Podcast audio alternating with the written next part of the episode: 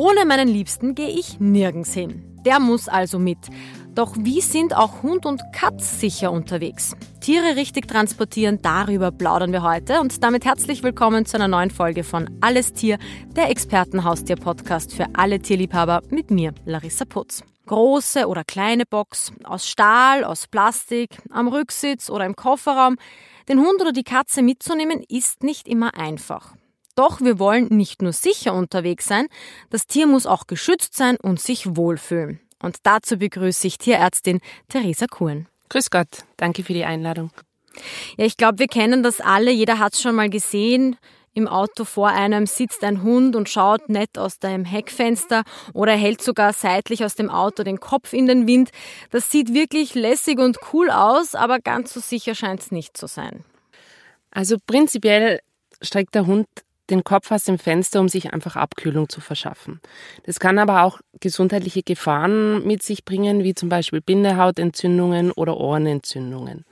Weiters ist es, wenn der Hund den Kopf aus dem Fenster hält beim Auto, nicht zu unterschätzen, dass es das Risiko mit sich bringt, dass der Hund von kleinen Steinchen oder von auf der Straße rumliegenden Dingen getroffen und verletzt werden kann. Und zudem sind unsere Hunde auch sehr an ihrer Umwelt interessiert. Und so kann es auch vorkommen, dass der Instinkt plötzlich überhand nimmt und der Hund wegen eines Artgenossens aus dem Fenster springen möchte. Und das sollte das Fenster daher nur ein Spalt geöffnet sein und nicht so weit, dass der Hund komplett aus dem Fenster springen kann. Wenn ich halt sehe, dass der Hund da im Kofferraum quasi herumturnt oder auf der Rückbank, habe ich immer das Gefühl, bei einer Vollbremsung könnte weiß Gott was passieren.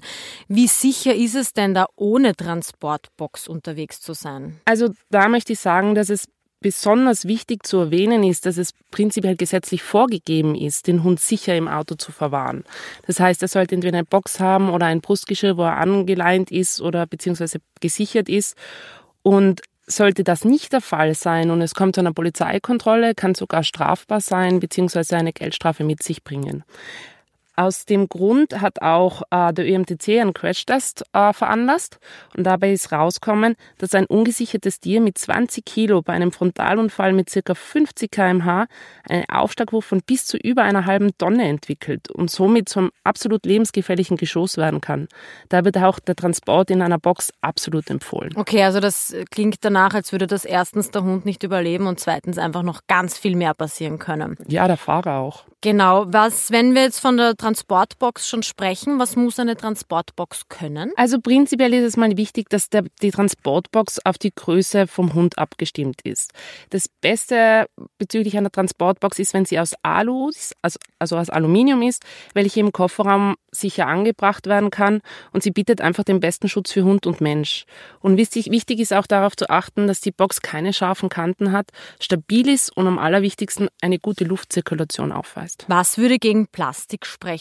Plastik geht im Großen und Ganzen auch, aber es ist leichter, dass man ähm, Koffer, die man bei der Reise zum Beispiel mitnimmt, dass die Box beschädigt wird und dadurch einfach diese scharfen Kanten hat, wo sich der Hund verletzen kann. Wenn ich jetzt auf der Suche nach der passenden Box bin, geht es dann einfach darum, dass ich sage, kleiner Hund, kleine Box, großer Hund, große Box. Wonach suche ich die richtige aus? Nehme ich vielleicht sogar den Hund mit zur Auswahl? Ich würde den Hund in diesem Fall wahrscheinlich mitnehmen zur Auswahl, um einfach zu sehen, passt die Größe der Box auf die Größe meines Hundes. Der Hund sollte in der Box sich bewegen können, aufstehen können und sich drehen können. Das heißt, die Box sollte nicht zu groß und nicht zu klein sein. Nur das, also die richtige Größe einer Box, gewährleistet mir einfach den tiergerechten Transport. Würde dann der Hund lose, unter Anführungsstrichen lose in der Box sitzen oder muss ich ihn selber nochmal drin befestigen? Muss ich die Box befestigen oder reicht die Box? Wenn die Box schwer genug ist, wie zum Beispiel bei einer Alubox, reicht das absolut, wenn sie im Kofferraum ist und dort sicher verwahrt ist.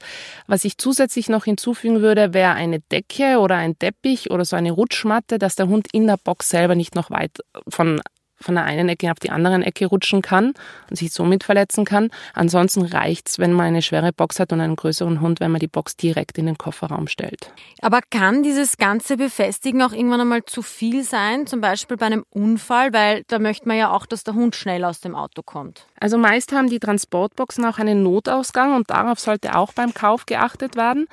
Ähm, die Box sollte logischerweise vom Kofferraum aus geöffnet werden können und aber auch wichtig, wenn es zum Unfall kommt, über die Rückbank, damit einfach ein schneller Ausstieg gesichert ist. Jetzt haben wir oft von großen Boxen gesprochen oder Boxen, die auch im Kofferraum sind.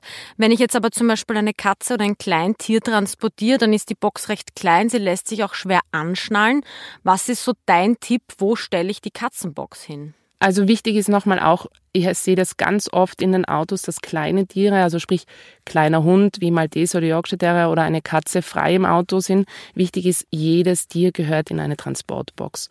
Ich würde persönlich die Katze eher auf den Rücksitz mit der kleinen Box verwahren, auch aus, aufgrund, wenn Sommer ist, dass die Klimaanlage oft läuft, dass die Tiere einfach nicht im Luftzug sind. Von dem her kleine Box und vielleicht, wenn es möglich ist, sogar zwischen ähm, Rücksitz und zwischen Vordersitz, so dass sie wirklich stabil. Also auch mal auf den Boden stellen. Genau. Wie schaut's denn aus mit Essen und Trinken? Äh, soll ich überhaupt was in die Box reinstellen oder ist das dann nur eine Sauerei und der Hund dann nass und klebrig? Hält das ohne aus? Ist es beruhigend? Also beim Essen ist es so, wenn ich längere Fahrten mache mit dem Auto, also an das Urlaubsziel, würde ich prinzipiell sagen, dass man zwei bis drei Stunden gar kein Futter vor dem, äh, vor der Reise, vor dem Reiseantritt geben sollte, weil es ist wie bei uns Menschen, die Tiere können auch reisekrank werden und können sich auch übergeben und da ist einfach ganz, ganz oft ein Problem, dass sich die Hunde dann übergeben, man muss auf die Seite fahren, man muss dann wieder alles reinigen, das birgt Stress für den Fahrer, es birgt Stress für den Hund.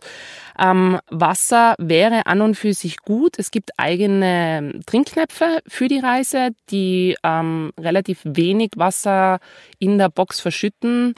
Aber prinzipiell ist der beste Rat, dass man zwischen einer langen Reise so alle drei Stunden ungefähr einen Autostopp macht, wo man sich selber die Füße vertreten kann, mit dem Hund oder mit der Katze spielt, beziehungsweise sich halt einfach die Möglichkeit ergibt, dass der Hund sich erleichtern kann und eben auch Wasser zu sich zu nehmen, weil es einfach leichter ist, draußen zu trinken wie in der kleinen Box. Wenn wir von langen Reisen sprechen, sprechen wir ja oft von Reisen in den Urlaub und damit auch manchmal von Reisen ins Ausland. Was gibt es denn da zu beachten? Wichtig ist zu beachten, dass man sich erkundigt, bevor man ins Ausland fährt, welche Papiere oder welche Impfungen man für das gewünschte Urlaubsziel benötigt. Oft ist es Voraussetzung, einen EU-Heimtierpass mit sich zu führen, eine zeitnahe Tollwutimpfung oder einen, sowie einen registrierten Mikrochip vorweisen zu können. Manchmal ist es auch nicht schlecht, einen Nachweis von einer Hundehaftpflichtversicherung dabei zu haben und Leine und Beißkorb so wie bei uns in Österreich, sollten immer im Gepäck dabei sein. Auch wichtig ist es, dass man sich über die erlaubten Rassen in einem Land informiert. Es ist nicht in jedem Land gestattet, sogenannte Listenhunde einreisen zu lassen. Und das ist natürlich blöd, wenn man dann an der Grenze steht und der Grenzbeamte sagt, tut mir leid, mit Ihrem American Staffordshire dürfen Sie bei uns nicht Urlaub machen. Und ratsam ist es weiter, sich vor dem Reiseantritt beim Tierarzt über Krankheiten zu informieren, welche in den jeweiligen Ländern, wie zum Beispiel in Kroatien, vermehrt vorkommen, wie zum Beispiel Babesiose, Borreliose und da den passenden Schutz für den Liebling schon vorher organisiert, Stichwort Zeckenschutz. Und es ist prinzipiell, wenn man auf Reisen geht, ein Vorteil, dass man auch für den Hund eine Reiseapotheke zusammenstellt, die zum Beispiel Zeckenzange, Verbandsmaterial oder verschiedene Notfallsmedikamente wie beim Durchfall beinhalten können. Gut, das war jetzt eine lange Liste, was man für so eine Reise alles mitnehmen kann. Dazu gibt es wahrscheinlich unendliche Tipps und Tricks im Internet, aber wer sich nicht sicher ist, auf jeden Fall zum Tierarzt vorher vorbeischauen. Ja, also meine Katze war beim Fahren immer super entspannt. Die von meiner Freundin, die ist dann jedes Mal tausend Tode gestorben. Aber kann ich mein Tier eigentlich daran gewöhnen, beziehungsweise es zu einem unter Anführungsstrichen schönem Erlebnis werden lassen? Also Katzen können, was den Transport betrifft, prinzipiell etwas schwieriger sein. Meistens Wohnungskatzen, die dann plötzlich mit auf Urlaub fahren und die Tiere kennen fast nichts anderes als die gewohnte Umgebung und sind natürlich dadurch doppelt so gestresst wie ein Hund, wenn sie die Vibrationen von einem Auto spüren oder plötzlich neue Geräusche hören oder einfach die Umgebung am Fenster vorbeiflitzen sehen. Was man allerdings machen kann, ist, dass man die Katze wirklich Step by Step ans Auto gewöhnt. Sprich, die Katze mal einfach mit in das geparkte Auto nehmen und dort aber schauen, dass der Motor anfangs nicht läuft, so dass sie einfach sich mal nur die Umgebung anschauen kann und sich akklimatisieren kann. Ich würde die Katze auch, ich würde die Katze auch am Anfang auch mit der Box nehmen, damit sie schon von Anfang an weiß, dass sie in der Box bleibt.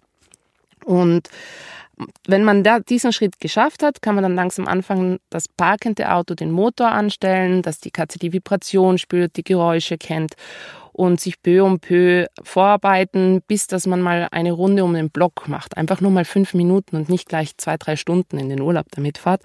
Und wichtig ist zu erwähnen, dass nach diesen Übungen immer eine Belohnung folgt, folgen sollte, sodass die Katze sich einfach daran freut, wenn man danach spielt oder weiß, danach gibt es ein Leckerli oder irgendeine besondere, besonderen Schinken.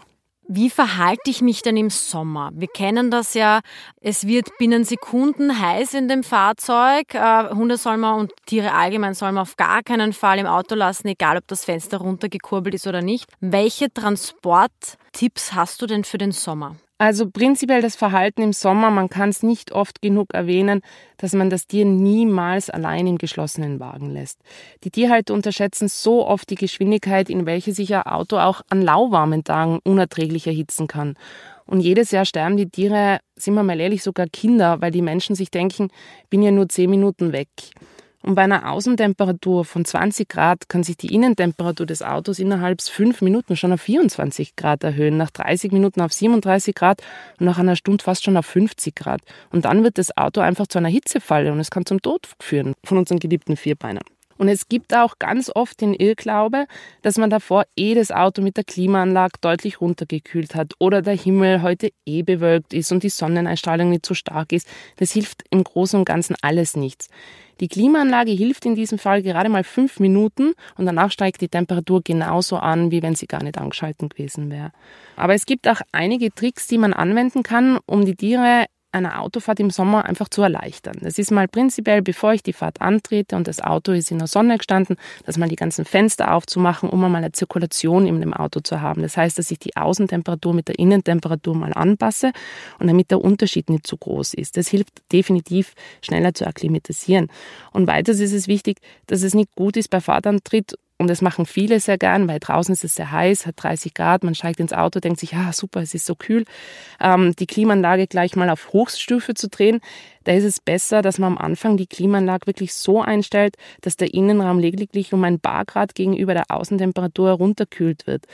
Weil dabei ist zu achten, dass unser Tier nicht direkt im Luftzug sitzt, weil das kann auch wieder zu Erkältungen führen. Und wenn ich die Klimaanlage einfach gleich mal voll aufdrehe, ist es prinzipiell für den Kreislauf nicht gut. Also Schatten machen wäre wahrscheinlich eine sinnvolle Möglichkeit. Die Fenster ein bisschen abdunkeln, dass die Sonne nicht ganz so reinscheint und die Klimaanlage mäßig aufdrehen. Wie verhalte ich mich im Winter? Also auch im Winter sollte man den Hund nicht zu lange im Auto eingesperrt lassen. Hitzeschläge kommen im Winter trotz Sonnentage nicht vor.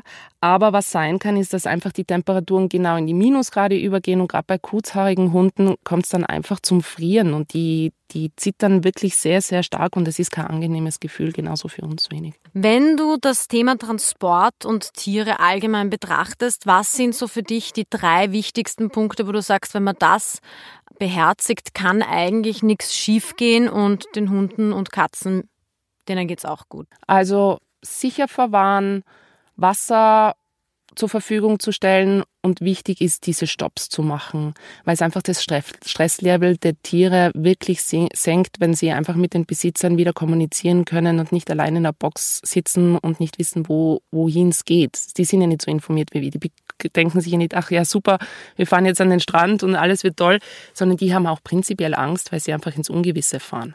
Also sich trotzdem in der Pause wirklich um das Tier kümmern, das macht wirklich viel Sinn. Bei Katzen würde ich zusätzlich vielleicht auch noch Geruch hinzufügen. Das heißt, man nimmt ein T-Shirt, in dem man vielleicht in der Nacht zuvor geschlafen hat, legt es in die Box.